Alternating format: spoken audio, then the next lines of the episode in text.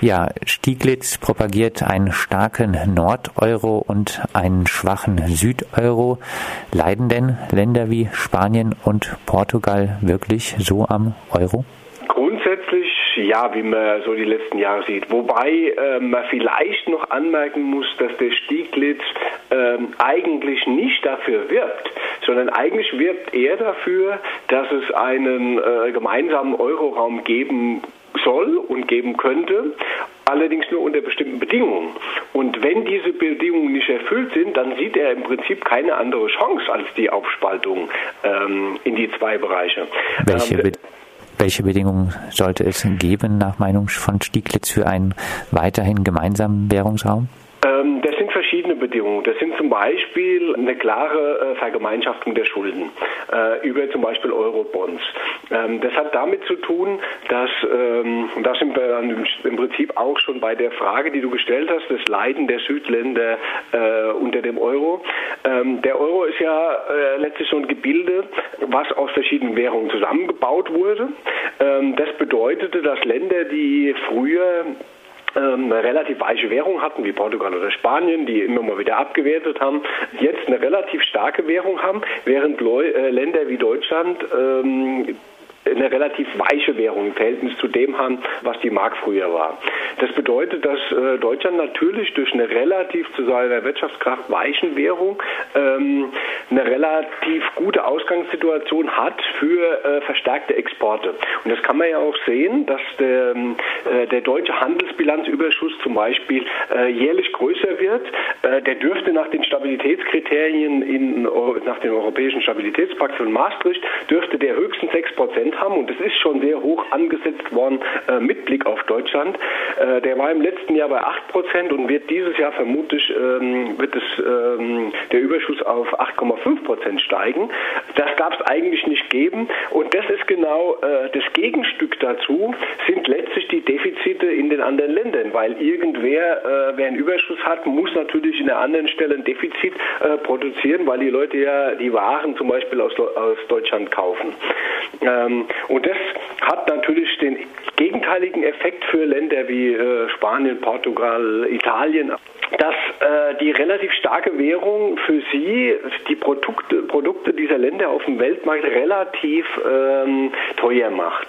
Und ähm, früher hat man sowas, wenn man eine eigene Währung hatte, hat man dann durch eine Abwertung das wieder ein Stück angeglichen. Ähm, und heute, da man ja eine äh, Euro-Währung hat und man nicht mehr über die Geldpolitik verfügen kann, muss man halt äh, die Währungspolitik der EZB äh, mitmachen. Und das äh, meint Stieglitz, und das, das kann man ein gutes Stück weit äh, nachvollziehen, was er, was er sagt, macht es halt für die Länder sehr schwierig.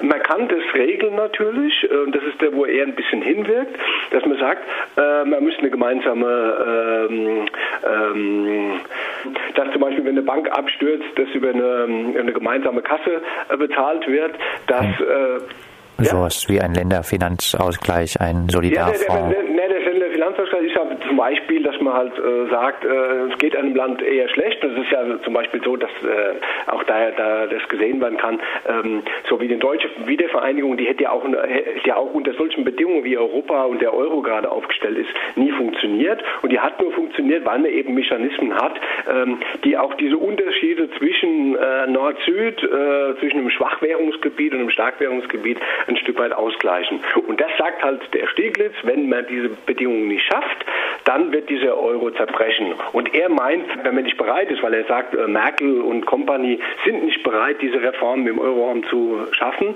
dann wäre es sinnvoller, dass entweder Länder mindestens mal zeitweise aussteigen oder man eben diese zwei Euro-Zonen schafft äh, mit einem starken und einem Schwachwährungs-Euro, äh, dass die wieder die Chance haben, über eine, über eine Geldpolitik ein Stück weit Einfluss zu nehmen. Du hast, es, du hast, es, jetzt äh, angesprochen, es wird immer wieder gesagt, dass Länder wie auch Italien wirtschaftlich etwa im Vergleich zu Deutschland nicht konkurrenzfähig sind und ein Problem sei, dass sie darauf nicht mit einer Abwertung der eigenen Währung reagieren könnten. Was hätte denn so eine Abwertung der Währung, zum Beispiel jetzt mit einem schwachen Südeuro, für Konsequenzen? Ja, das ist ganz einfach. Wenn, wenn ich zum Beispiel ähm, für einen, nehmen wir mal griechisches oder äh, portugiesisches Olivenöl, das wird jetzt verkauft auf dem Weltmarkt für einen Preis, sagen wir mal zwei, zwei Euro. Ähm, wenn ich jetzt meine Währung um, sagen wir mal, 10 Prozent abwerte, dann bin ich gegenüber einem Konkurrenten, zum Beispiel äh, aus, wir glaub, Kalifornien baut, ähm, baut auch Oliven an, äh, bin ich gegenüber einem Konkurrenten aus Kalifornien 10 Prozent billiger.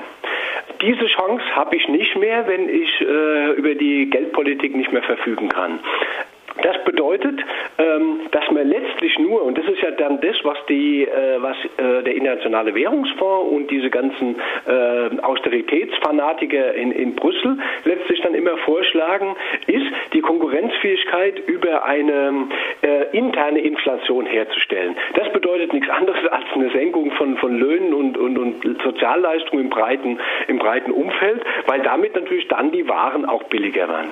Ähm, das Problem ist nur, dass in einem Land wie Portugal oder Griechenland, in Portugal ganz besonders, für so eine Politik, die auch in Deutschland gemacht wurde, also es gab ja eine ganze Zeit lang äh, dieses sogenannte Lohnverzicht, der auch mit den, der von den Gewerkschaften getragen wurde, also dass äh, es keine Lohnerhöhungen mehr gab und zum Teil die Löhne deutlich gesenkt wurden, da gab es dann die verschiedenen äh, Mechanismen für, dass man natürlich in einem Land, das sehr arm ist und ähm, einen Mindestlohn hat, der gerade mal auf 500 Euro kommt, äh, also nur ganz beschränkt Möglichkeiten hat, diese interne Inflation überhaupt voranzutreiben, ohne dass man halt einfach diese, äh, diese Masse von Working Poor, wie das äh, die äh, Soziologen so benennen, ähm, also dass man eine Masse von Leuten hat, die vielleicht noch arbeiten kann, aber von dem Lohn, den sie kriegt, überhaupt nicht mehr leben können.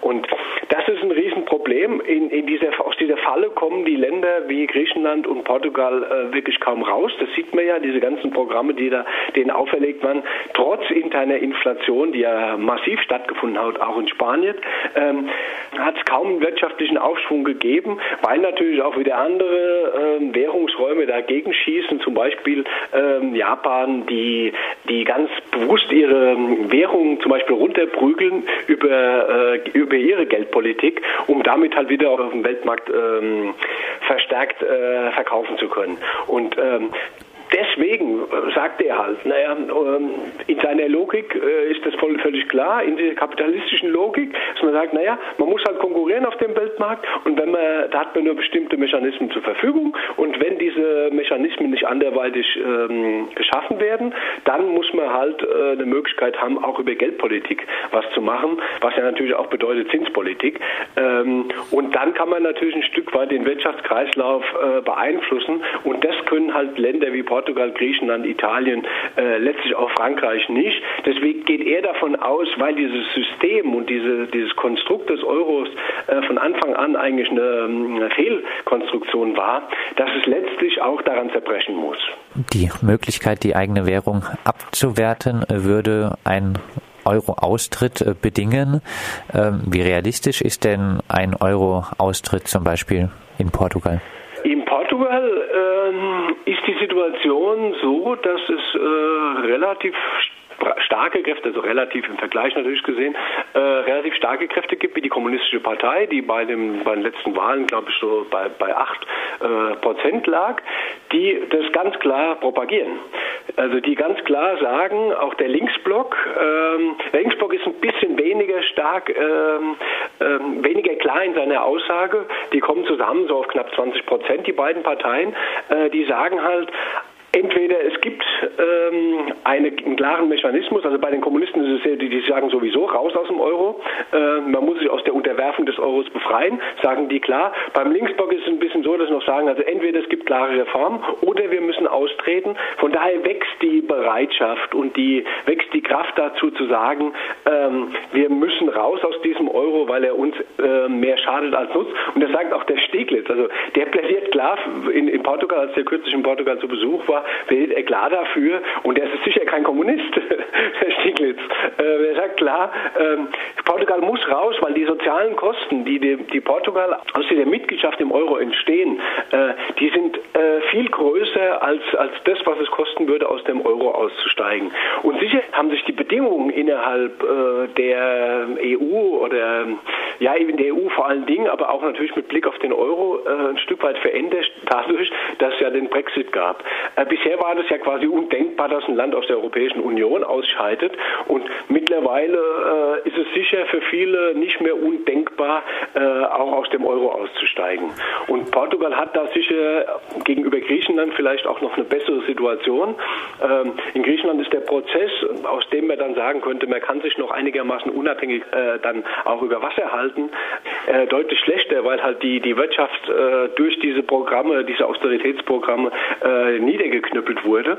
In Portugal gibt es ähm, noch eine Situation, vor der zum Beispiel dann Stieglitz warnt, dass wenn man diese Politik so weiter betreibt, das ist ja zum Beispiel jetzt dann die Frage, äh, die weiter diskutiert wird in, äh, in Brüssel, ob man Portugal oder und Spanien äh, Fondsgelder aus der EU streicht. Er sagt, jetzt wo die Länder gerade mal wieder auf die Füße gekommen sind und gerade wieder ähm, Wachstum haben, jetzt will man ihnen Gelder streichen, um sie wieder zurückzuschicken in die Re Rezession. Und da sagt er halt, das, das kann man nicht machen. Und wenn man das tut, dann richtet es enormen Schaden an, der nicht mehr wieder gut zu machen ist. Und deswegen sagt rät er den der portugiesischen Linksregierung äh, ja zu seiner einvernehmlichen Scheidung. Wir sind also gespannt, ob äh, der Euro-Währungsraum weiter äh, bröckelt. Vielleicht äh, abschließend Krisenprognose zum Schluss. Es gibt immer wieder die Befürchtung, dass es nach Griechenland als nächstes Italien treffen könnte. Wird es in absehbarer Zeit in der Mittelmeerregion noch zu größeren ökonomischen und sozialen Krisen kommen, deiner Meinung nach? Ja, sicher.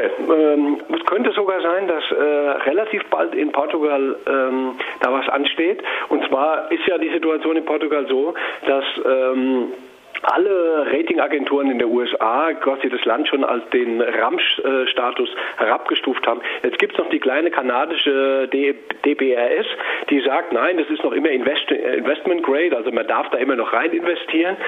Ähm, bei denen steht allerdings nächste Woche eine Entscheidung an. Und wenn die auch Portugal abstufen, dann darf die Europäische Zentralbank die äh, Staatsanleihen des Landes nicht mehr kaufen. Das bedeutet dann sofort ein, ein ziemlich hohes Ansteigen der Zinsen und dann kann Portugal relativ schnell die Staatsschulden nicht mehr bedienen. Und dann haben wir eine, eine Situation, in der so ein irgendein Bruch in irgendeiner Form ähm, möglich wäre. Weil auch relativ klar ist, die Portugiesen ähm, das vermutlich nicht äh, bieten lassen werden, solche Programme durchzuziehen, wie sie in Griechenland durchgezogen wurden. Und äh, da ist dann vermutlich äh, mit ziemlichem sozialen Protest zu rechnen. Allerdings vermutlich nicht in Griechenland gewalttätig, sondern äh, in Portugal eher als Massenbewegung dann. In Italien ist sowas auch äh, langfristig zu befürchten, weil Italien ist ja, das wird ja meistens vergessen, äh, eins der Länder, die ähm, nach Griechenland die höchsten Staatsschulden aufweisen.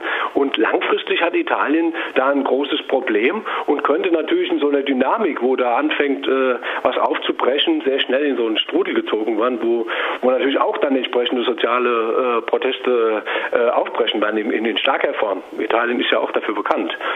Wir sind also gespannt, was die Zukunft bringt. Soweit Ralf Streck, freier Journalist aus dem Baskenland über die Überlegung vom Wirtschaftswissenschaftler Josef Stieglitz, äh, dass es eventuell bald zwei Währungsräume in Europa geben könnte. Ein starker Nordeuro und ein schwacher Südeuro stehen im Raum, wenn sich nichts ändert.